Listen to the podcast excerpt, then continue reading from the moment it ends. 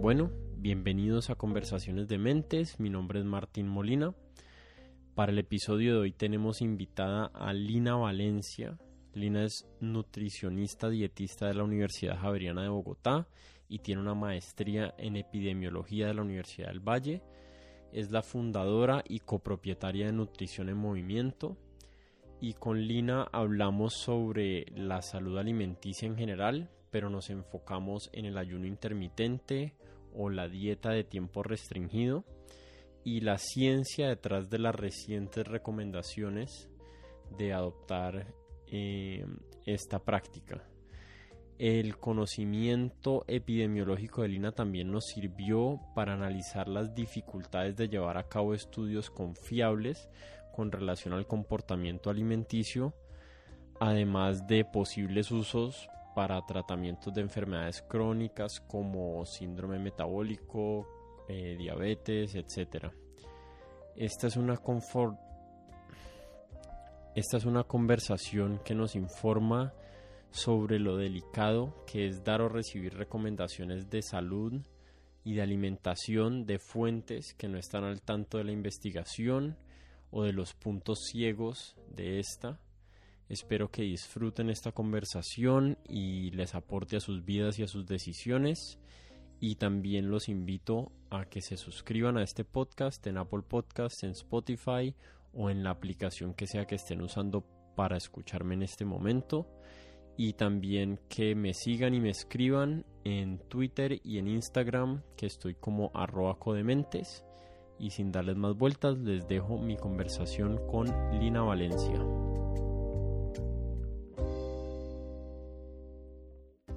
Eh, bienvenida Lina a Conversaciones de Mentes. Muchas gracias por tu tiempo y me gustaría que empecemos contándole a las personas que nos oyen que digamos cuáles son tus estudios y a qué te dedicas y por qué es eso relevante digamos a la conversación que vamos a tener hoy. Bueno, Martín, gracias a ti por la invitación. Eh, para mí es un gusto estar aquí y hablar de temas pues, que me apasionan, que tienen que ver con nutrición. Eh, mi nombre es Lina Valencia, yo soy nutricionista dietista, me gradué de la Universidad Javeriana de Bogotá eh, y soy caleña, entonces volví a, a, Cali y acá hice mi posgrado maestría en epidemiología en la Universidad del Valle y eh, al mismo tiempo, mientras empecé mi maestría, pues empecé a, emprender. Y entre toda esta búsqueda de, emprendimiento y, de, y de, de, encontrar pues como ese, ese, ese, ese servicio que, que, quería ofrecerle a las personas a través de la nutrición, se, se creó Nutrición en Movimiento, que es mi empresa, que ya tiene hoy en día esto fue 2014, vamos para siete años em, de estar operando y entonces soy la fundadora y directora de Nutrición en Movimiento, que es un centro de nutrición y bienestar. Hoy en día ya somos seis nutricionistas, una psicóloga y tenemos programas eh, enfocados en, en, en la asesoría nutricional y bienestar de las personas en todo el ciclo vital, desde la gestación hasta el adulto mayor. Entonces abordamos todo el acompañamiento nutricional en gestación, lactancia, eh, alimentación complementaria, nutrición infantil, adultos y todas las eh, patologías, condiciones o enfermedades crónicas que están directamente relacionadas con hábitos alimentarios como son diabetes tipo 2, hipertensión, enfermedad cardiovascular, sobrepeso, mm. obesidad y bueno, todo el síndrome metabólico. También atendemos casos, casos de cáncer y algunas otras patologías raras eh, que están directamente relacionadas con alimentación, con nutrición. Sí, qué, buena esa descripción porque creo que va a ir poniéndole a las personas, eh, digamos, en mente la importancia de la nutrición en la salud, aunque eso es algo que ya se ha ido haciendo cada vez más presente, digamos, en la, en la conversación cultural, pero yo creo que hubo eh, una época, hace no mucho tiempo, que la gente pensaba que ir al nutricionista era únicamente para perder peso y no lo veían como algo integral, como una parte integral de su salud, igual que hacer ejercicio, dormir bien, bueno, todas las otras cosas que hemos ido descubriendo que son importantes no solo para uno mantenerse saludable, sino para tener una vida, o sea, para uno poder, digamos, expresar el potencial que sea que uno tenga, sea físico, mental, eh, en su trabajo también una parte integral de eso es uno estar bien, que es que el cuerpo de uno esté bien, así la mente de uno puede trabajar bien. Eh, en eso has dicho algo muy importante y es en lo que nosotros hemos tratado de como de comunicar y, marcar un poco la diferencia y es antes se consideraba que se debía ir al nutricionista solamente cuando la persona lo necesitaba absolutamente y es necesito bajar de peso, necesito eh, cambiar algo, pero mira que muchas personas, muchísimas personas llegan a nuestra consulta, son personas sanas, mm, jóvenes o, incluso adulto mayor que dicen, yo creo que como bien, pero quiero entender esto un poquito más y, quiero hacerlo mejor. Y eso es bien interesante porque, porque pues eso es, eso es un escenario muy positivo, es, es llevar como la nutrición a, a un nivel máximo de aprovechamiento para que estemos en unos hábitos de alimentación más que todo preventivos y no tanto eh, curativos, ¿no? claro. Entonces, pues digamos que vamos a hablar de la nutrición en general, me imagino la alimentación y la salud, pero digamos que el tema que acordamos hablar hoy, que es un tema que a los dos nos interesa mucho, es el tema del ayuno. Entonces, digamos que para arrancar, yo, yo creo que también hay muchas, muchas malas concepciones acerca de qué es el ayuno y cuáles son sus beneficios. Eh, entonces, ¿por qué no le contás como así medio a, gran escala qué es el ayuno, qué tipos de ayunos hay, eh, tal vez qué es el ayuno intermitente o el o la dieta de tiempo restringido para que ya las personas tengan como unas bases de donde podamos llevar el resto de la conversación. Sí, ese, esos son conceptos muy importantes que hay que aclarar antes de empezar a hablar de, del ayuno intermitente. Lo primero que tenemos que, o sea, entender muy bien es el concepto de ayuno. ¿Cuándo se considera que una persona está ayunando o que, o que ya metabólicamente se puede considerar ayuno? Digamos que el ciclo metabólico normalmente en lo que se demora el cuerpo en hacer digestión, eh, digestión, absorción y aprovechamiento biológico de los nutrientes es aproximadamente una hora, vamos a decirlo así. Eh, perdón, tres horas. Pero em, el ayuno se considera realmente ayuno cuando se empiezan a presentar todos los cambios metabólicos a partir de las 8 horas en que el cuerpo no recibe un sustrato energético.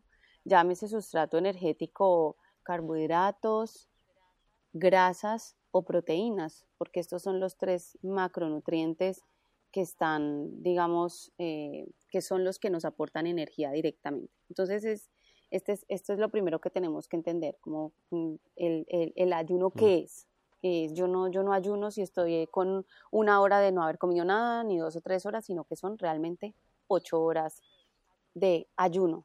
¿Listo? Ese es el, el primer concepto. Y hay diferentes tipos de ayuno, ¿sí?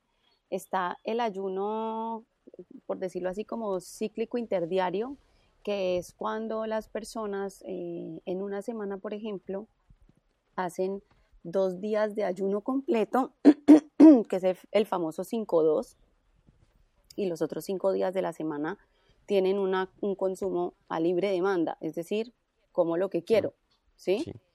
Eh, en, ese, en ese resto de los cinco días.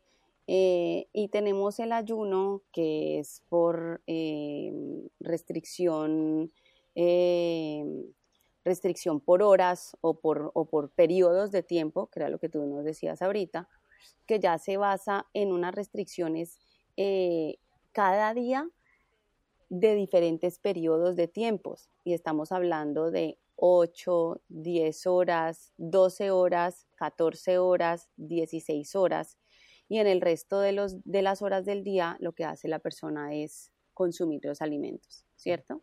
Entonces son como el, el, el ayuno completo de días alternados el, el régimen modificado del ayuno, ¿cierto? Que es este 5-2, donde yo no ayuno, ayuno, por dos días y los otros cinco días puedo comer a libre demanda, y el de tiempo restringido, que es este que les comento que es por ciertas eh, cantidad de periodo de tiempo en, horas del día, se ayuna y en el resto de las horas se consume. Y esto básicamente quiere decir que de nuestros hábitos normales de comer tres comidas completas en el día, desayuno, almuerzo y comida, por lo general se terminan haciendo menos de tres comidas, ya sean dos o una sola, ¿cierto? Y hay otro tipo de ayuno que no tiene nada que ver como con conducta alimentaria como tal, que son ayunos ya que tienen que ver con, con aspectos religiosos o filosofías de vida. Bueno, esto ya es otro tema, ¿sí? Pero también se ayuna. Entonces, estos son como los diferentes tipos de, de ayuno que existen. Ese ayuno 5-2 o esa, o digamos, esa restricción de, de alimentos serían 48 horas sin alimentarse, digamos, por, por un ejemplo, me alimento la última vez el viernes a las 8 de la noche y después vuelvo a comer el domingo a las 8 de la noche o son dos días enteros? No, son, son dos días enteros. O sea, digamos, no, no necesariamente se tienen que, que juntar esos dos días. De hecho, ese régimen modificado del ayuno, que son dos días de la semana, son días, se describe como días, dos días no consecutivos. Mm, es decir, que no deben ir seguidos, no son las 48 horas sin comer eh, alimentos. Ah, ok, ok. Sí, eso no lo tenía claro. Ajá, son dos días eh, aleatorios de la semana. Mm.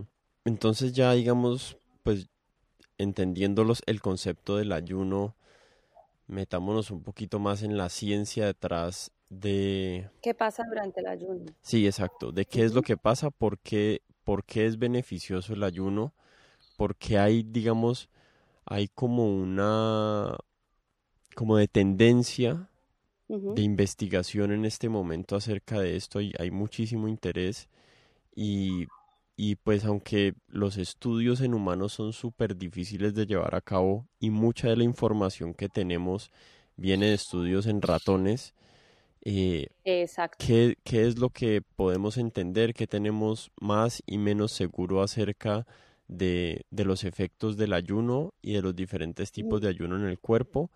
Y, y sí, porque, ¿por qué en general vale la pena intentar o adoptar algunas de estas prácticas? Mira, lo primero que yo quiero como, como sentar aquí es, es, es, digamos, mi posición como nutricionista en cuanto al ayuno es que como en todo, todos los métodos de alimentación, no aplica para todo el mundo mm. y que esto hay que cogerlo como con pinzas. O sea, eh, eh, hay, que, hay que analizar muy bien, ahorita que hablemos de los efectos metabólicos del ayuno, eh, con respecto a lo que hay en la evidencia y te voy a contar un poquito lo que yo he estudiado acerca de este tema del ayuno y he leído un montón. Mm, sin considerarme una experta en el tema, porque este, esto, aunque es una práctica que se hace hace muchísimos, muchísimos años, por lo que te contaba también desde el punto de vista religioso, eh, hay muchas culturas que han practicado el ayuno desde hace muchos años, pero eh, digamos que el, descubrimiento en sus efectos metabólicos es, relativamente nuevo, o sea, esto es emergente, entonces, pues claramente, digamos, experta, experta en este tema, ¿no? Pero lo he leído porque me ha llamado mucho la atención y porque obviamente los pacientes y las personas preguntan por esto. Entonces, mira, eh, voy, a, voy a arrancar por contarles a las personas qué sucede metabólicamente en el ayuno, ¿cierto? Eh, ¿Y por qué pasa esto? Entonces, hablemos de una situación normal en la que nosotros comemos, ¿cierto? ¿Qué hay en el cuerpo cuando nosotros consumimos alimentos? Pues básicamente tenemos los, dos, los tres macronutrientes. Tenemos proteínas, tenemos glucosa, que es el azúcar que se desprende del, del, metabolismo, por decirlo así, de los carbohidratos, y tenemos ácidos grasos, que son las grasas, ¿sí? En condiciones normales de ingesta, y como te decía ahora al principio, pues más o menos unas tres horas que dura ese ciclo metabólico es donde todo ese, ese alimento, esos sustratos energéticos se toman, se absorben, se aprovechan, la célula con los transforma en energía y listo. Cuando ya han pasado esas ocho o o más o menos unas diez horas de ayuno, esas fuentes de glucosa se empiezan a acabar, tanto la glucosa que está presente en sangre como la que empieza a utilizarse en el hígado, que son unas reservas de azúcar que tenemos ahí. Y eso sucede durante el ayuno de la noche, es decir, que mientras nosotros dormimos, nuestro cuerpo empieza a sacar azúcar del hígado para mantener ese equilibrio, como esa homeostasis eh, eh, de glucosa en sangre, ¿sí? para que no tengamos una hipoglicemia. Resulta que cuando ya empieza el ayuno mm, después de las 8 horas y no hay un desayuno, por ejemplo, es un caso en la práctica normal, sino que la persona quiere ayunar 12, 14 horas, es decir, que se despierta y no desayuna, lo que empieza a suceder es una utilización de los triglicéridos, que son la grasa, la forma de grasa en la que nosotros la almacenamos en el cuerpo. ¿Qué pasa con la utilización de esos triglicéridos? Ahí me estás escuchando, ¿cierto? Sí, perfecto. Ah, bueno. Eh, ¿Qué pasa con la utilización de esos triglicéridos? Esos triglicéridos se desdoblan y se, se, producen ácidos grasos libres y glicerol. Esto es la forma metabólica en la que se desdoblan estos, estas grasas.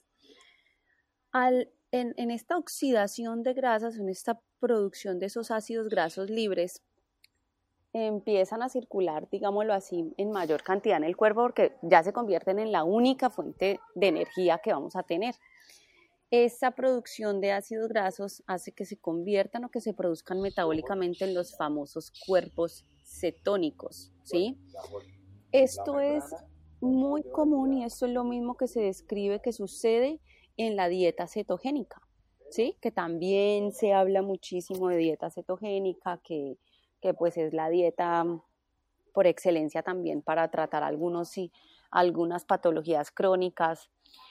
Y al activarse o al liberarse esos cuerpos cetónicos, ellos empiezan a activar unos neurotransmisores o sustancias como son el PIPAR, el factor de transcripción 4, los factores eh, que activan, digamos, todos unos canales de disminución de estrés metabólico, disminución de la resistencia a la insulina, eh, entonces, todos esos cambios metabólicos lo que empiezan a generar, ¿sí? Es claramente una especie como de switch metabólico. Es una especie de respuesta adaptativa en la que eh, pues se empiezan a, a, ver unas condiciones favorables en salud. Entonces, esto, por ejemplo, lo que, lo que han demostrado estos estudios en animales eh, sobre todo en ratones, como tú decías, ahora es una mejoría de la respuesta celular adaptativa, se mejora la regulación del azúcar en sangre, se disminuye esa resistencia a la insulina, un aumento de la resistencia al estrés y disminución de la inflamación que, se ha visto e, en, adult, en, en, perdón, en humanos, eh, que cuando miden niveles de colesterol en sangre se ve que disminuyen, se disminuyen niveles de glucosa sanguínea, se disminuye la, la, la insulina circulante, se disminuyen también los niveles de triglicéridos. O sea, es todo un cambio metabólico que se genera, digamos, en esos periodos en el que se empieza a, por decirlo así vulgarmente, a echar mano de la grasa, ¿sí? Estos cuerpos cetónicos, y no sé si ahorita me vas a preguntar, eh, y si quieres hablamos ahorita de eso, también tienen un cambio metabólico a nivel de, de neurotransmisores al cerebro o al sistema nervioso central, que también se ha visto unos efectos positivos en, enfermedades neurológicas o en simples, eh, no tiene que ser enfermedad neurológica, sino en simples funciones cognitivas, agilidad mental, memoria, en fin, ¿sí? Eso es lo que se se ha estudiado en cuanto a los periodos de ayuno eh, en, las, en, animales, en modelos de animales in vitro y en humanos, que ahorita hablamos, si quieres, de, cuáles son esas debilidades que tienen esos estudios, eh, el diseño de esos estudios en humanos. Claro. Porque hablemos de eso de una vez para que la gente lo tenga presente, porque realmente ha habido un, algo prevalente, digamos, en el estudio de la nutrición que lo hace, digamos, muy distinto a los estudios que se llevan a cabo eh, en otras áreas, la física, la química, en la medicina, En, en donde es muy difícil, digamos que hay muchas variables que, que no se pueden controlar, digamos que, que se asumen como que se hace control Exacto, hay muchos factores de confusión. Aquí es, eh, esta pregunta me encanta porque además puedo aplicar mi, mi, epidemiología, que a veces la gente me pregunta y me dice, pero ¿cómo así? ¿Qué tiene que ver la nutrición con epidemiología? Y la epidemiología pues es el estudio del comportamiento de las enfermedades. Y yo digo, pues obviamente tiene mucho que ver porque, porque la nutrición, o sea, las epidemias que estamos, a los que nos enfrentamos hoy en día, excepto la que tenemos hoy, está direct, están directamente relacionadas con, o sea, la que tenemos hoy no, no la hemos podido ni siquiera eh, terminar de entender, pero las, las epidemias en el mundo hoy en día son las enfermedades crónicas que tienen una relación estrecha y directa con los hábitos de alimentación y estilos de vida. Entonces, ¿por qué es tan difícil investigar en nutrición y por qué es tan difícil sacar resultados que sean, digamos, eh, concluyentes y, que solamente con modelos matemáticos los podamos entender.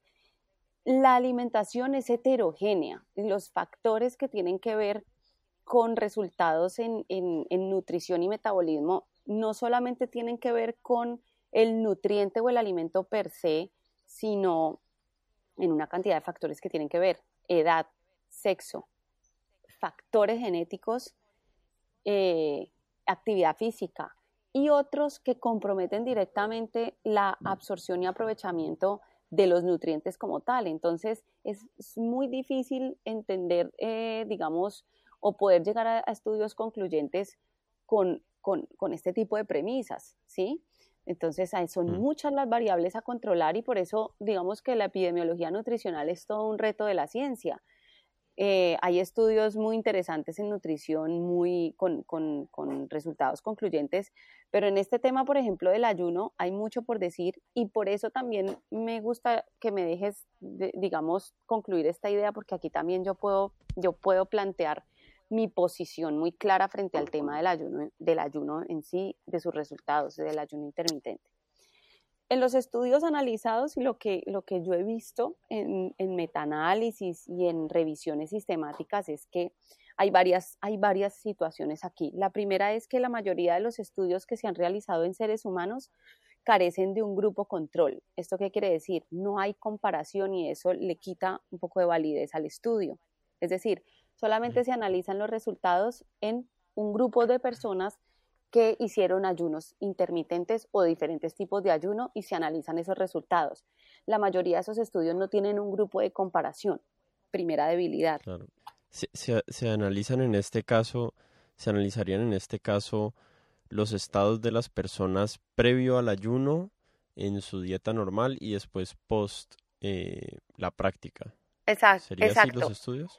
Eh, no, el estudio ideal sería un grupo de personas que hagan ayuno y otro grupo de otras personas que simultáneamente claramente tienen que compartir características similares como que sean del mismo grupo de edad, que ninguno de los que los dos grupos si tienen unas patologías los dos las tengan, si me entiendes que estén en condiciones similares, pero que unos hagan ayuno y los otros, por ejemplo, hagan una dieta simplemente de restricción calórica, que hay algunos estudios que sí muestran esos resultados y de esos son los que voy a hablar ahorita también.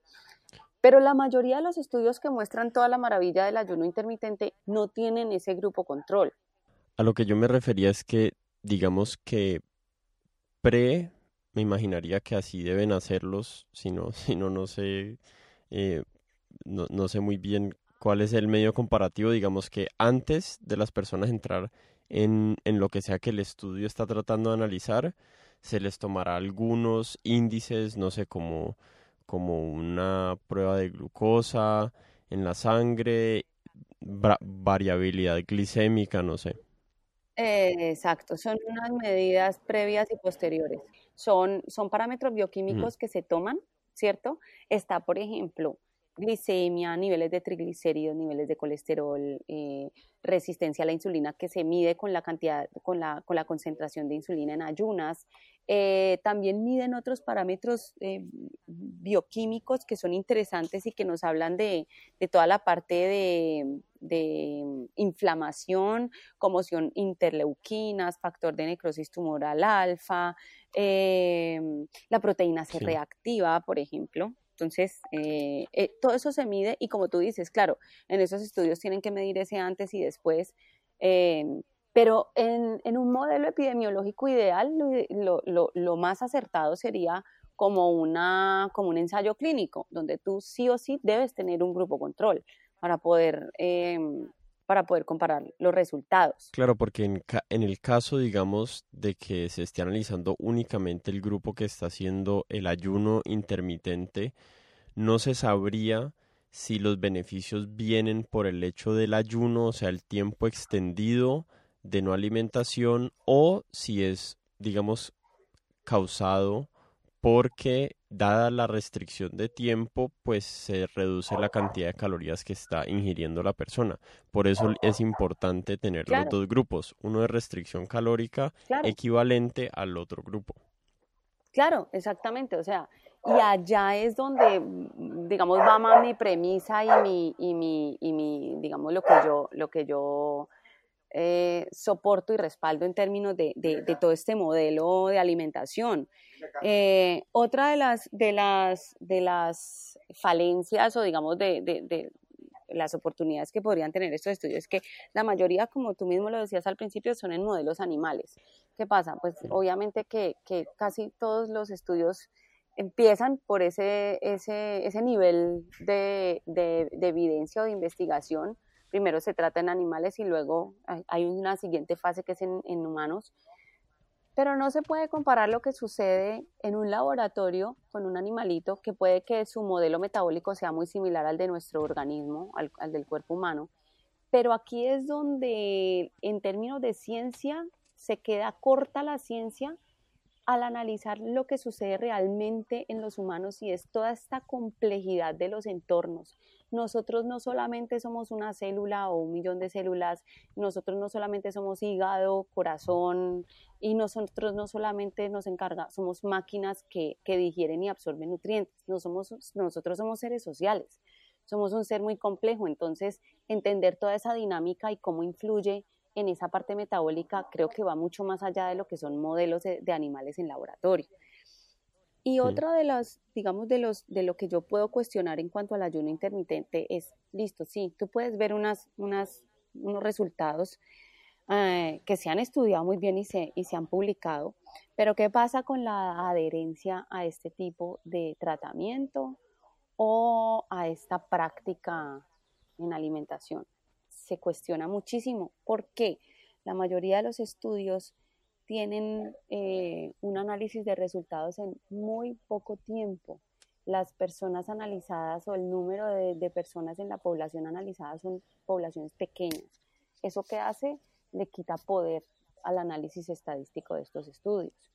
Eh, si, si, tú entras a analizar, digamos, los metaanálisis que hay en cuanto a ayuno intermitente, la mayoría son con 40, 30, 20, 10, 12 personas que no, eso no está mal. Uno puede hacer un estudio, un estudio con pocas personas, pero vas a tener que entender que el poder del análisis estadístico no es lo mismo a que si tienes una gran cantidad de personas analizadas. Con relación a eso, no sé si has escuchado acerca de la aplicación que se llama, creo que se llama My Circadian App o algo así, de, de Sachin Panda, que ellos están tratando, digamos, como de como de de anular ese, ese, ese tema y aunque obviamente ellos no pueden tener un control total sobre qué se de qué se alimenta las personas que, que meten la información a la aplicación, pues sí digamos que, que tienen acceso a una población del estudio muchísimo más grande, porque no sé, ya, ya deben haber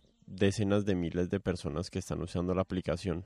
Sí, aquí hay muchos, muchas, muchas cosas a tener en cuenta que yo digamos, para, para terminar aquí en este, en este tema del poder estadístico es,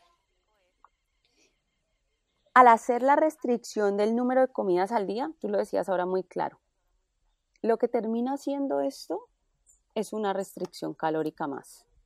¿Sí? Hmm. Claro. Es decir, eh, Incluso aquí en, el, en, el, en, el, estudio que se publicó en diciembre del año pasado, en el, en el, en el England Journal de Medicina, eh, o sea, ahí la gente apenas publicaron ese estudio, todo el mundo dijo, no, es que el ayuno intermitente es la panacea. Pero ese mismo estudio muestra que si bien hay un switching metabólico, el mismo estudio hace una, una, como un alto en el camino diciendo todas estas debilidades de, de, que han tenido estos estudios y la mayoría de ellos se observa en ese ayuno intermitente con un aporte calórico de mil calorías, 750 calorías o 500 calorías por día. O sea, estos son dietas absolutamente hipocalóricas, ¿sí me entiendes? Mm. O sea, nosotros incluso a veces manejamos dietas de 1200 calorías y uno ve unos resultados muy positivos en las personas. Em, en términos metabólicos también, ¿qué es interesante con respecto al ayuno que ellos, que en los estudios que se han comparado, digamos, han comparado ayuno intermitente versus dietas de restricción calórica sin la necesidad del ayuno? De pronto lo que han visto con mayor eficacia eh, y en algunos casos, digamos, diferencias significativas es un cambio como más contundente en todos estos factores metabólicos que yo te comentaba ahorita, que tienen que ver con disminución de, la proteína C reactiva, el factor de necrosis tumoral, de adiponectina, de leptina, del factor neutrófico, neurotrófico cerebral, perdón, que son todos esos marcadores inflamatorios eh, donde pues obviamente oh, eh, en una respuesta más rápida pues lo que, lo que uno puede decir es más rápido se puede recuperar un paciente. Estamos hablando de personas que tienen síndrome metabólico, una persona con diabetes tipo 2, una persona con, con una resistencia a la insulina. Por eso te decía al principio que esto no es para todo el mundo. Y como se volvió moda, yo tengo gente que hace ayunos y son personas de pronto delgadas o, personas que tienen un estado nutricional normal, que uno al final dice, no, no, de pronto no tiene mucha coherencia la necesidad de hacer el ayuno. Creo que tal vez yo estoy cayendo dentro de ese, dentro de ese grupo, pero... Ahora bien, para que tampoco vamos a alarmar a las personas que, como tú, digamos, uy, no, la estoy embarrando. Yo siempre le digo a la gente, mire, no, no romanticemos ni satanicemos los métodos nutricionales. Eh, esto que, eh, ¿A qué me refiero con esto? Hay personas, y aquí yo hablo de algo que es muy empírico porque, porque no, no, he encontrado un estudio serio que hable sobre esto, pero lo, lo, lo, practico yo, digamos, en la experiencia viendo gente, viendo gente todos los días. Y es la tolerancia propia al ayuno. ¿A qué me refiero? Puede que yo tenga un estado nutricional normal, que yo tenga un peso normal, que yo no tenga ninguna complicación metabólica, pero resulta que me llama la atención un poco este tema de los efectos positivos que tiene el ayuno intermitente y lo quiero probar. ¿Y qué pasa si, digamos, tú lo pruebas y sientes, mm, no sé, efecto placebo o realmente lo sientes porque orgánicamente sucede que hay unos beneficios y te sientes bien? Y realmente cuando te despiertas en la mañana no te despiertas con hambre, sino que puedes resistir con un té o café hasta las 10 de la mañana si tú te sientes bien y si en el resto del día vas a cubrir tu requerimiento de nutrientes, que esto es muy importante, que esto es lo que la gente de pronto no, ahí sí no hace mucha conciencia, pues háganlo, ¿sí? O sea, yo tengo que hacer algo que me haga sentir bien. La teoría también de que yo tengo que estar comiendo cada tres horas y que yo tengo que desayunar y que tengo que comerme un snack y que tengo que almorzar, eso tampoco es tan cierto porque es que uno tiene que aprender a escuchar las señales del cuerpo. Yo tengo que aprender a responder a mis señales de hambre y saciedad. Yo lo que le, yo le digo mucho a las personas, no hagan su nutrición algo tan teórico, sino que háganlo, fluyan con esto. Yo le aseguro que si usted fluye y aprende a escuchar su cuerpo, usted se va a sentir mucho mejor, ¿sí? Porque la gente come porque toca o deja de comer porque toca. ¿Sí me hago entender? Entonces ahí es donde yo no estoy de acuerdo. Entonces, en la tolerancia al ayuno, por ejemplo, va de que los que lo pueden tolerar muy bien, como los que, por ejemplo, yo, yo me levanto casi todos los días de mi vida a las 5 de la mañana y así estoy acostumbrada y a las 5 y media empiezo mi entrenamiento. ¿Qué pasa? Yo me levanto con hambre y yo soy y yo no puedo hacer ejercicio en ayunas, que eso es otro tema que si quieres después hablamos también y es ejercicio en ayunas. Hay personas que toleran muy bien el ejercicio en ayunas y otras mm. que no. Entonces, por eso te digo que no es una regla general para todo el mundo. Entonces, si tú estás aplicando el ayuno intermitente pero tú te sientes bien, tú no estás, o sea, si yo estoy aguantando hambre y me siento mal, pero lo hago porque es que tengo que hacer ayuno intermitente, eso no tiene ningún sentido. Pero si yo lo hago y yo me estoy sintiendo bien y yo no siento hambre, no me duele la cabeza, no me pongo de mal genio y, puedo aguantar hasta las 10 de la mañana, bienvenido. Entonces, a, eso es a lo que voy. Y eso es en lo que chocan las dietas como preestablecidas o con nombre, nombre y apellido, les digo yo, chocan con la adherencia al tratamiento. Es decir, la gente las hace bajo un modelo, como si fuera un modelo matemático, uno más uno y así, entonces tengo que seguir esto al pie de la letra y así realmente no funcionamos los seres humanos. O sea, la nutrición tiene que ser algo que fluya mucho más. Entonces, por eso te digo, pues que no, no, está, no está tampoco mal hacerlo, pero hay que saberlo hacer. A mí en mi experiencia personal, pues yo, yo soy una persona delgada, digamos que hace, hace cinco años, pues yo mido un metro ochenta y pesaba 60 kilos o 61 kilos, o sea, soy bastante delgado. Ahorita ya estoy pesando más.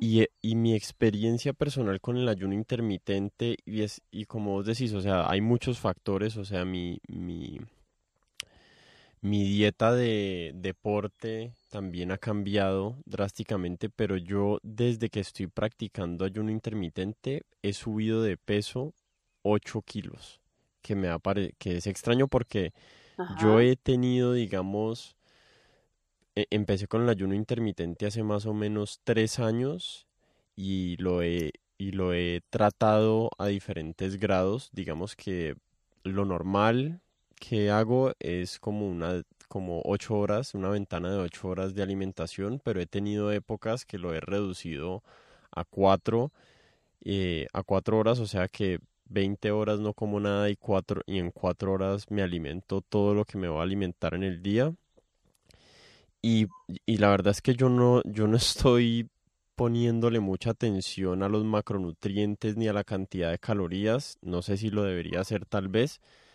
Eh, pero definitivamente, digamos que yo sí me he adherido a la dieta o a estas restricciones de tiempo porque el cambio en mi experiencia personal de mi alimentación, de mi rendimiento físico, y más que todo como de mi de lo que hablabas ahorita, o sea, la claridad mental que yo he sentido que he ganado con esto, pueden ser muchos otros factores relevantes en mi vida, pero digamos que yo sí sufría mucho de ese deep, no sé cómo se dice en español, como postprandial dip, no sé cómo se dice eso, como eh, como ese bajón después de alimentarse, a mí me daba durísimo después del almuerzo. O sea, yo sentía que yo quedaba inútil mentalmente durante dos horas o casi tres horas después de comer el almuerzo.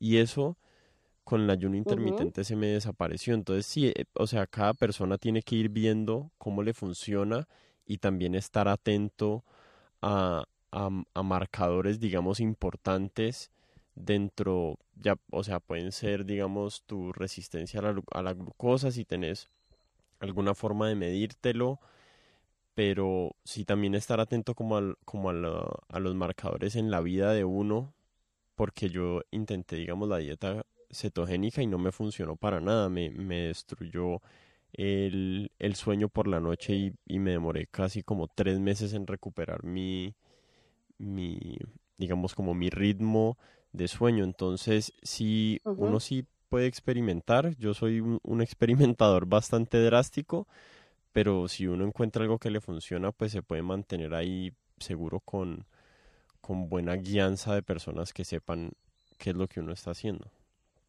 Sí, ahí es muy importante porque, porque eh, entender, mira, a mí no me gusta que la gente cuente mm. calorías, me parece aburridorísimo poner a la gente en esas porque vuelvo y te digo que pues, se, empieza a volver uno como un modelo matemático a la hora de comer y creo que, debemos ir mucho más allá con los alimentos, o sea, los alimentos no solamente nos nutren, hay que recordar que hay toda una experiencia sensorial y cognitiva, neurológica aquí implicada en el, acto de comer.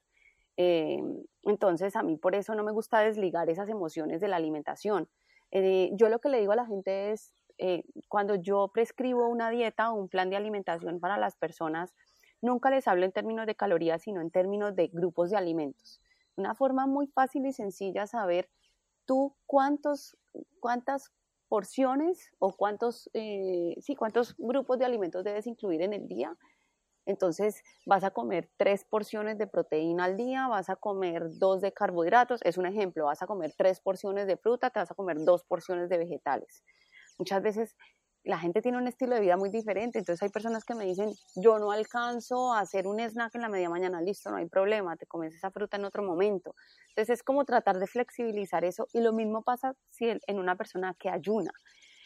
Eh, ahí lo que no sabemos y lo que queda, digamos, dentro del cuestionamiento y como los estudios que se han practicado son de corto plazo, es decir, son estudios de máximo tres meses, sí muchos y mucho tres meses, ¿Qué pasa con el tema de los micronutrientes sobre todo? Porque los macronutrientes, todo lo que es grasa, proteína y carbohidratos son relativamente fáciles de cubrir, ¿sí? Tú en una sola comida puedes cubrir esos nutrientes, esos macros muy fácil. Eh, de hecho, hasta hay comidas en las que uno se puede exceder en macronutrientes en una sola comida, pero aquí entramos a eh, dejar en riesgo, por decirlo así, considero yo, ciertos micronutrientes que son, que son, que son vitales y son, por ejemplo, te voy a nombrar los más críticos. Calcio, vitamina D, son difíciles de cubrir en la dieta normal.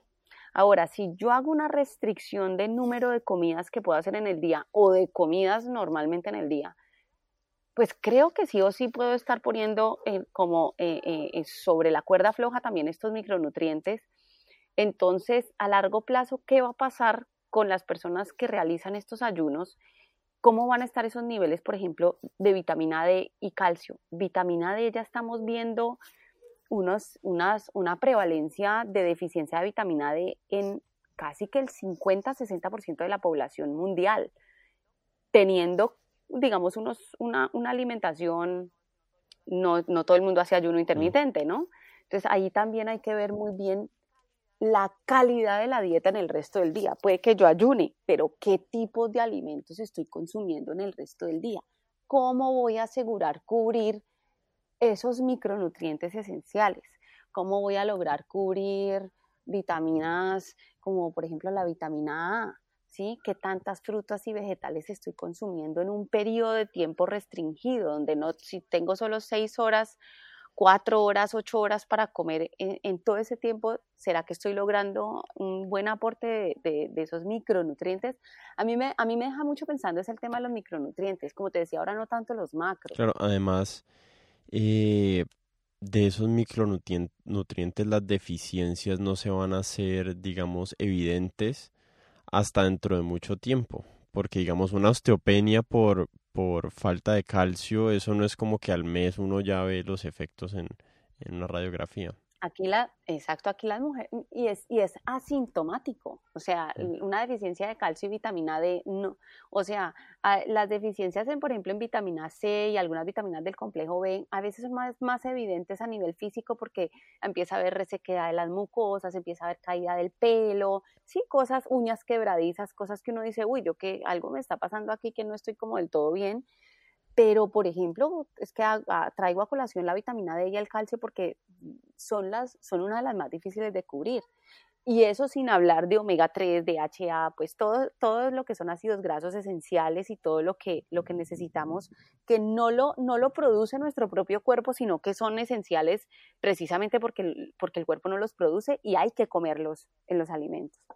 Entonces ahí es donde también me deja muchas dudas a mí qué va a pasar a largo plazo y de pronto y, en el mismo en el mismo estudio eh, eh, que se publicó en diciembre del año pasado eh, ellos dicen ahí todavía falta mucho por investigar y falta ver qué es lo que va a pasar en los a, largo plazo sí qué pensás de personas con síndrome metabólico haciendo ayuno intermitente por ejemplo, ese es un tipo de población que le puede servir.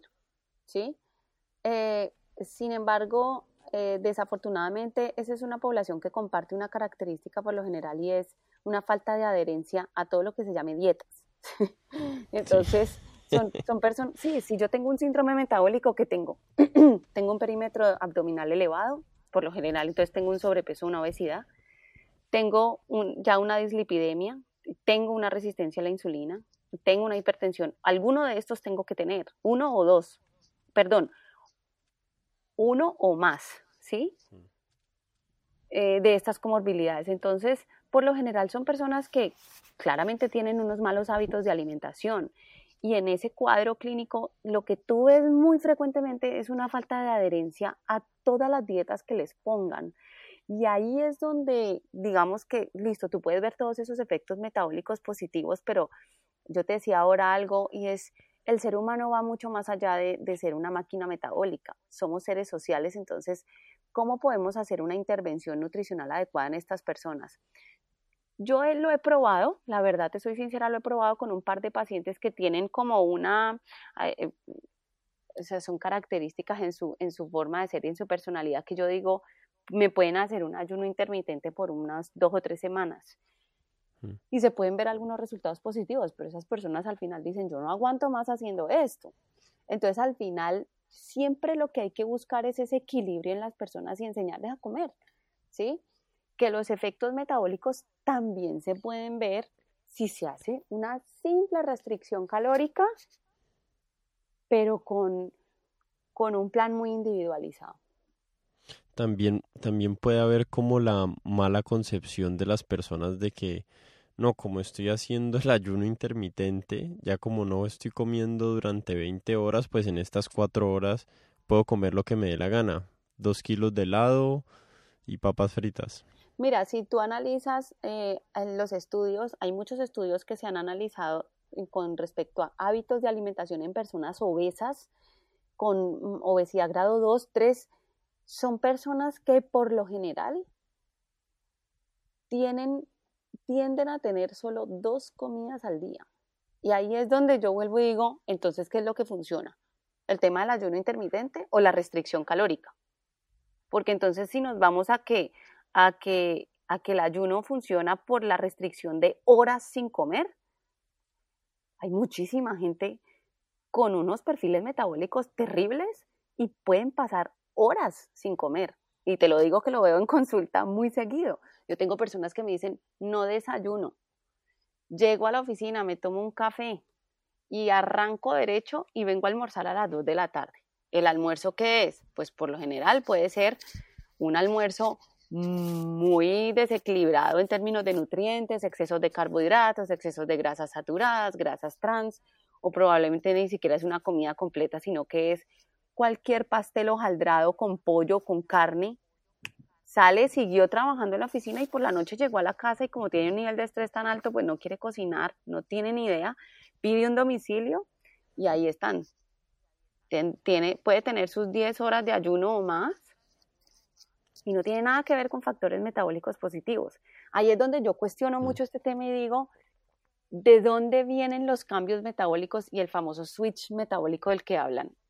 ¿Eso viene de las horas de ayuno o eso viene de la restricción calórica y de la calidad de la dieta a la que están sometidas estas personas? Aquí hay muchas cosas que cuestionarse con el tema del ayuno intermitente. estoy pensando especialmente como en un, en un punto a favor del ayuno que no sé por qué no busqué la traducción de esto, pero el de leaky gut syndrome, ¿cómo, cómo se traduce eso en español? Ah, esto es como el síndrome de, eh, eh, ese es dumping, ¿no? Ese es el síndrome del intestino. Ay, no, también se me fue la palabra en español. Eh, bueno. No es un intestino irritable, es el síndrome del intestino del... Sí, sí, ya sé a qué te refieres. entonces, según entiendo yo por lo que he leído, el, el sistema digestivo eh, o el tracto digestivo se repara durante el tiempo que no está procesando alimentos.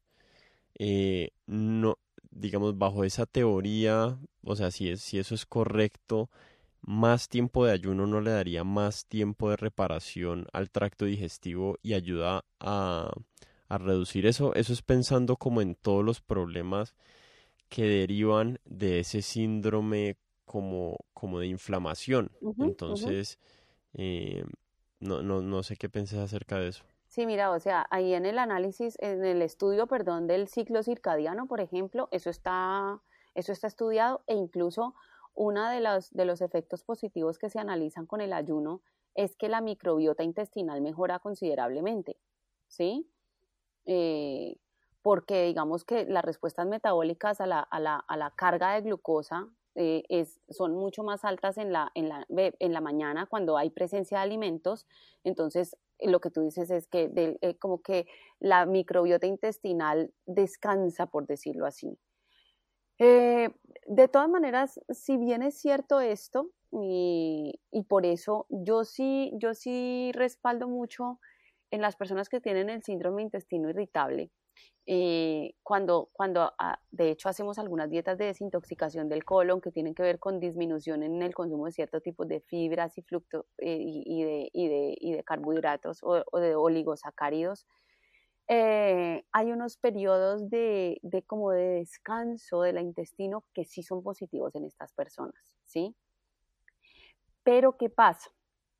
Ahí también si se practica el ayuno, que tiene, digamos, unos efectos positivos para la microbiota intestinal, ahí sí que es cierto que hay que cuidar muy bien la calidad del tipo de alimentos que se van a consumir después del ayuno, es decir, en el periodo de ingesta. ¿Por qué? Porque aquí, si yo tengo una microbiota que se está reparando, esa microbiota necesita alimentarse también, o sea, esos bichitos en el intestino necesitan alimentarse y necesitan alimentarse desde prebióticos, más que todo, pues de, todo lo que es inulina, que es una fibra que está presente en frutas, vegetales, alimentos integrales. Entonces, como te decía ahora, sí hay un efecto positivo para la microbiota intestinal, pero no me sirve de nada que yo haga 8, 10, 14 horas de ayuno, pero después termine comiendo harinas refinadas, carbohidratos simples, eh, y, mi microbiota intestinal ahí sí que sufre. ¿Por qué no nos pasamos? Bueno, no, tenía una, una última pregunta que es acerca de este tema del ayuno intermitente. Espérate que perdóname que se me olvidaba, qué pena te interrumpo, se me olvidaba decir algo muy importante con respecto a la microbiota también y, y a la parte intestinal. Lo que sí se ha visto en ayunos prolongados, que son ya más de 24 horas, incluso más de 20 horas, es que se puede reducir la permeabilidad de la, de la, de la, del intestino, ¿sí?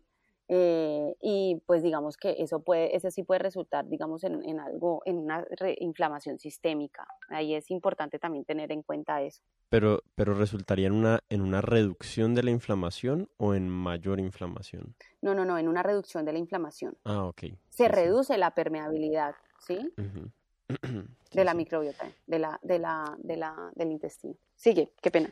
No, hay, hay alguna, pues yo había pensado, o yo tengo una forma de entender el mundo que es entre más sencilla es la decisión, o, sea, si puedo tomar una decisión que me evite tener que estar tomando otras 10, 20 o 100 decisiones, es mucho más fácil sostener esa. Entonces, con relación a la restricción calórica, eh, no es un buen método de llegar a la restricción calórica eh, la restricción de tiempo, porque también pues las personas no sé, no sé cuál sea el efecto de el ayuno intermitente sobre la sobre la leptina o la grelina, ¿eso se llama así en español? Sí, leptina y grelina. E, entonces, em, no, no, sé si sea como más sencillo para las personas decir, ok, no como sino hasta las 10 de la mañana y por la noche voy a comer antes de las 7 de la noche, por decir una cosa. Es más sencillo tomar esa decisión en la vida, ya como un nivel psicológico, que tener que decidir, ok, no me voy a comer este pastelito aquí, no voy a, ahorita que me ofrecieron este lado no me lo voy a comer, ya me he comido dos bananos, no me voy a comer esta sandía. Eh, como que para mí uno de los problemas de las restricciones dietarias es como la cantidad de fuerza de voluntad que le requieren a las personas para ese cambio inicial de los hábitos. Eh, no sé qué pensás acerca de eso. Eh, a ver, sí y no. Mira, estoy de acuerdo contigo de que em, a menor cantidad de información de pronto y como de órdenes le dé uno al cerebro, más fácil se ejecuta. En eso sí estamos de acuerdo y por eso de pronto un ayuno intermitente para muchas personas podría funcionar. Pero aquí sí es muy importante que igual se siga teniendo en cuenta que pues que hay que evitar el exceso de, del pastelito, del chocolate. ¿Por qué? Porque vuelve y juega. Si para mí, digamos, si para mi cerebro es mucho más fácil y, y funciona más decir, bueno, prefiero entender que tengo que comer solo dos veces al día, a las 10 de la mañana y a las 6 de la tarde, a tener que atender a todas esas normas, que no azúcar, que no esto, que no lo otro, que no lo otro, es válido, pero entonces, ¿qué van a terminar comiendo esas personas en, en, las otras horas? Sí me hago entender, o sea, eso es lo que yo quiero que quede súper claro y que la gente entienda que hacer ayuno intermitente no es solamente ayunar unas horas y luego comerme lo que yo me quiera comer, sino que también tengo que cuidar la, la, calidad de la dieta porque no estamos haciendo nada entonces. Claro, yo, yo creo que esa decisión del ayuno intermitente hay que suplementarla con la decisión de que yo solo como en mi casa. Y una vez a la semana, una vez cada 15 días, no sé cada cuánto las personas hagan mercado, pues digamos que el mercado es un momento que hay que tomar la decisión de no comprar el helado o el pastelito. Entonces, digamos, eso a mí, tratando de tener una nutrición saludable, me ha funcionado muy bien, que es, no, yo como en mi casa y resulta que en mi casa no hay paquetes de papitas, no hay eh, papas fritas, no hay helado, no hay un montón de cosas. Entonces, como estoy en mi casa y la hora de alimentación es en mi casa, pues como lo que hay ahí, verduras, salmón, lo que sea que, que he comprado en el, en el mercado. Lo que a mí me parece que a la gente le cuesta mucho es cuando todo el tiempo está debatiendo, eh, bueno, eh, la compañera del trabajo pidió galletas o trajo unas galletas entonces, no, pues sí me como esta galletica y después más tarde pasó por enfrente de la tienda y se compró no sé qué cosa, el pastelito con carne. Entonces, para mí me ha funcionado súper bien solo decir, yo como en mi casa.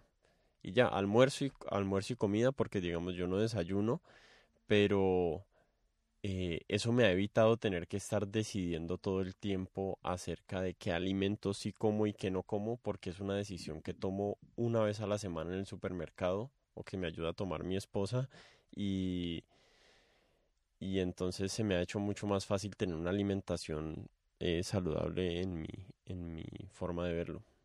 Sí, de acuerdo, exacto. O sea, es, tener todas esas, eh, todos esos factores, todas, todo eso tenerlo en cuenta porque yo siempre eh, que, que, oigo de un tipo de dieta, el ayuno, la cetogénica, la Atkins, la proteica, la esa, la otra, yo siempre digo, ¿cómo hace la gente para vivir comiendo bajo un régimen de órdenes? Porque digamos que yo creo que lo que pasa es que es difícil cuando yo entiendo que se, se, estigmatizó mucho el, el, papel de la nutricionista o el nutricionista, porque siempre se entendió como que es una persona que da dietas restrictivas, punto, mm. ¿sí? Ese nutricionista te, diga, te dice, esto no, esto no, esto no, pero hoy en día estamos trabajando muy diferente, creo que muchos colegas, y, trato de poner las manos en el fuego, pero no quemarme, eh, estamos tratando de trabajar muy diferente y de guiar a las personas. Por lo menos lo que hacemos en Nutrición en Movimiento es, es eso, es si tú llegas, por ejemplo, llegas tú, Martín, y me dices, mira, yo llevo haciendo un tiempo de ayuno intermitente tal, yo nunca te voy a decir, Martín, qué mal que estás haciendo el ayuno intermitente. Me parece pésimo porque el ayuno es malo. para nada. O sea, más bien yo trataría de guiarte y decirte, te funciona el ayuno, te sientes bien, sientes esa vitalidad, sientes la concentración, sientes la memoria, has sentido los beneficios, perfecto.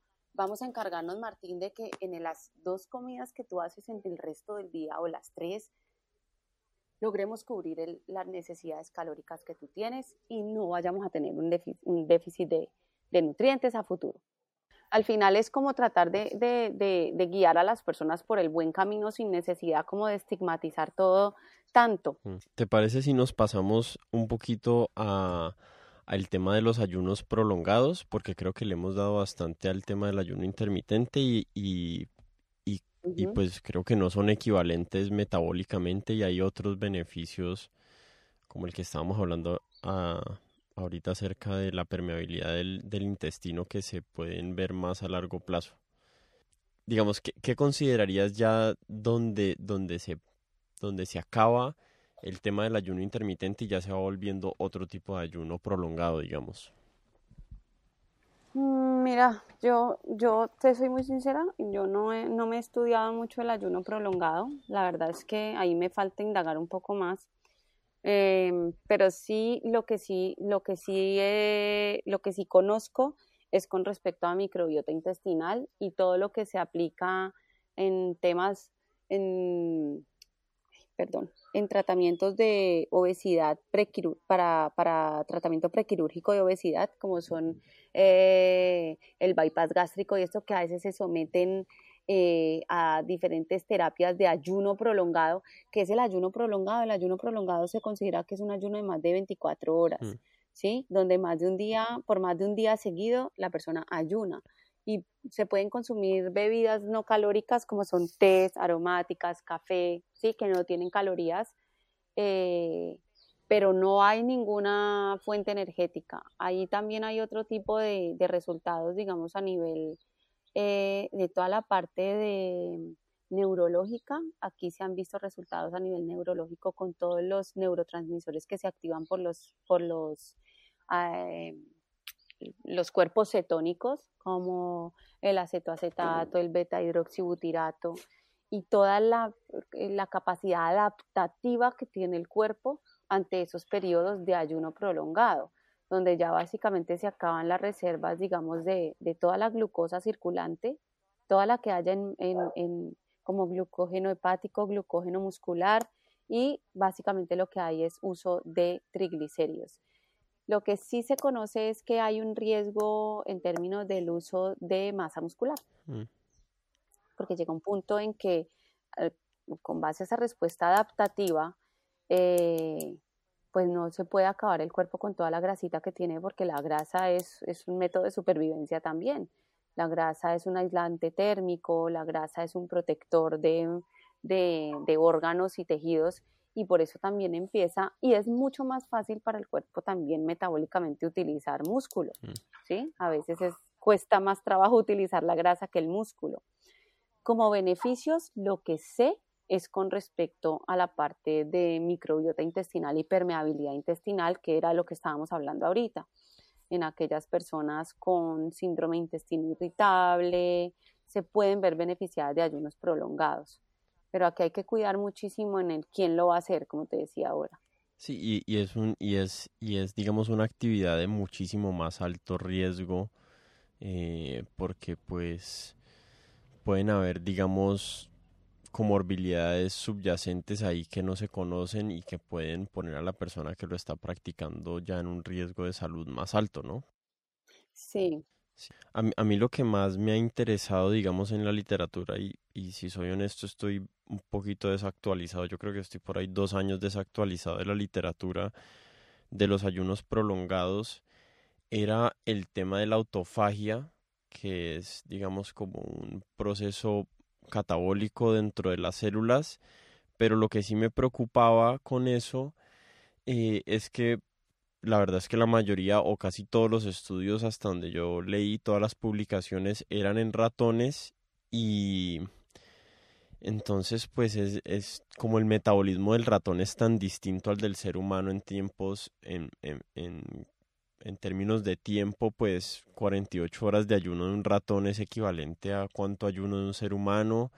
Y no sé, o sea, yo, yo sí he practicado ayunos prolongados de hasta tres días eh, y me he sentido bien, pero sí digamos que me preocupa un poquito más los riesgos de salud eh, haciendo ese tipo de actividades sin supervisión médica, sin uno estarse midiendo, eh, no sé, la presión, el ritmo cardíaco. Bueno, para, para ir terminando, se me ocurría una última pregunta que es relacionada como al lugar donde empezamos, que es digamos que el, concepto de la salud es un concepto que, digamos, en, en, la población general, en el común de las personas, es, es algo ambiguo, como que no se entiende muy bien qué significa salud. Yo preparándome para esta, pues para, para entrevistarte estaba pensando que lo que uno entiende como salud varía mucho durante el día. Digamos, si uno a las 10, 10 de la mañana o durante toda la mañana se está sintiendo cansado y con sueño, pues eso no es un síntoma o una señal de salud, mientras que si a las 10 de la noche tenés sueño o exactamente los, los mismos eh, síntomas, pues sí es una buena señal de que, de que digamos tu ritmo circadiano está ajustado a, los ciclos de luz y de oscuridad del día.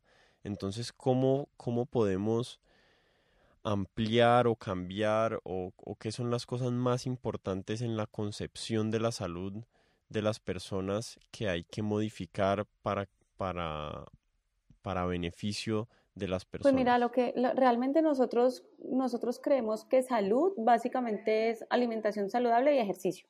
Eso es lo que tenemos como concepto de salud, ¿sí? pero realmente hay muchos otros aspectos mm, de lo que realmente es salud, que influye, que tiene que ver con epigenética, eh, seguridad económica, la parte espiritual, eh, el estrés, eh, toda la parte de apoyo emocional, toxinas en el ambiente, sostenibilidad, relaciones entre nosotros mismos, microbiota, bueno, una cantidad de factores que realmente tienen que ver con salud y que creo que si nosotros queremos realmente gozar de salud, debemos trabajar en todos estos ámbitos eh, en la medida de lo posible. Y digamos que en cosas muy prácticas que nosotros tenemos al alcance y que nosotros mismos podemos ir cambiando, que son, pues te voy a hablar directamente de la alimentación, ¿cierto? Alimentación como tal y que esa alimentación sea sostenible. ¿A qué me refiero con sostenible? Que respetemos como los recursos que tenemos y que tengamos una dieta, eh, por decirlo así, más saludable tanto para nosotros como con el medio ambiente. ¿Sí? Y esto está sustentado teóricamente por, por expertos. Es reducir el consumo de proteína animal sin tener que volvernos vegetarianos ni veganos, sino reducir el consumo de proteína animal por el impacto que tiene en salud en el medio ambiente. Eh, hacer cadenas de compra más responsables, eh, usar responsablemente nuestros alimentos sin llegar al desperdicio y al desecho, sino hacer tu menú, planear, hacer una lista de mercado, buscar que los alimentos sean más naturales, menos ultraprocesados y obviamente que todo esto vaya como en consonancia con una, una vida activa Tampoco se trata de que nos tengamos que volver todos deportistas de alto rendimiento, sino sencillamente hacer actividad física que nos haga felices. Básicamente, para mí eso es lo que nosotros directamente podemos impactar en nuestra salud y pues que nuestros, nuestras relaciones interpersonales, nuestros niveles de estrés, nuestras emociones, toda la parte eh, de relaciones humanas, pues podamos mantenerla lo mejor posible.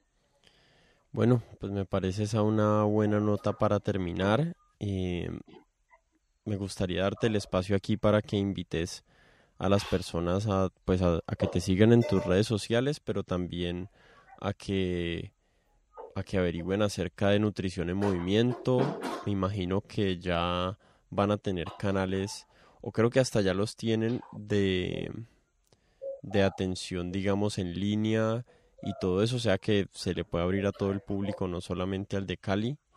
Eh, entonces, no, pues ahí te dejo el espacio para que invites a las personas pues a tus redes, a las de Nutrición en Movimiento y, al, y a la empresa en sí a, a, que, a que los busquen a ustedes para, para que los ayuden con sus, con sus planes de nutrición. Claro, claro. Yo los invito a todos a que sigan nuestro lema de, de, tener una vida en equilibrio. Así es nuestro lema, nutrición en movimiento, equilibrio para tu vida, porque no nos gustan ni los extremos, ni las restricciones, ni ni, ni, nada de esto, sino simplemente enseñarles a las personas y guiarlos a tener una alimentación más saludable. Nos pueden seguir en nuestras redes sociales, en Instagram estamos como arroba nutrición en movimiento. Mi red personal eh, es arroba Lina Valencia NEM, Lina Valencia N-E-M. Eh, y en Facebook también estamos como Nutrición en Movimiento. Eh, compartimos muchísima información, tips, eh, información basada en la evidencia, recetas y cosas que podemos aplicar fácilmente en casa, no solamente para aprender la teoría, sino para poderla llevar a nuestros platos y pues para aprender a vivir un poquito más contentos, felices y fluir de una manera más natural con la alimentación. Qué bueno. Bueno, Lina, muchísimas gracias por tu tiempo. Gracias a ti, Eh, Martín. me, me inspira y me da tranquilidad que personas eh, como con tu preparación son las, son las que las que se hagan más prevalentes en la conversación acerca de la nutrición y la y la salud, porque pues creo que uno de los síntomas ahorita de las redes sociales es que hay muchas personas también por ahí dando consejos sin tener la información y la preparación para estar capacitados para eso. Y de verdad que le estoy poniendo atención hace ya ba- bastante tiempo a tu, a tu trabajo y, y me parece súper importante y me alegra muchísimo que en Cali hayan personas y empresas como vos y como Nutrición en Qué movimiento. chévere, muchas gracias. Qué bueno que les guste y espero que los que nos van a empezar a seguir también les guste.